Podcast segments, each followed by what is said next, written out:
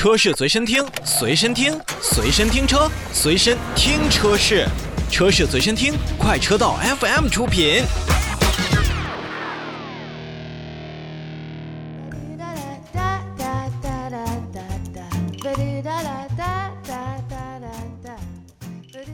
欢迎来到今天的车闻天下，我们共同走进车市的召回信息。要说今天要跟大家介绍的这些召回信息呢，还都是比较有意思，分别出自于咱们的 BBA，或者是所属的品牌，或者是所属的这个集团。我们先来看宝马吧。日前呢，华晨宝马汽车有限公司向国家市场监督管理总局备案了召回计划，决定在六月一号开始呢，召回生产日期从二零二零年的九月一日至二零二一年四月三十日生产的部分国产的。iX3 电动汽车共计六千六百三十六台。那本次召回范围内的车辆呢，是由于车辆的控制单元，尤其是车辆电池的控制单元的软件存在一个设计的问题。如果车辆发生严重的碰撞事故的时候，电池的控制单元的软件不能在要求的时间内确保。高压车载网中的中间电路快速放电，那会造成车辆电气系统的高压可能会传输到十二伏电气系统，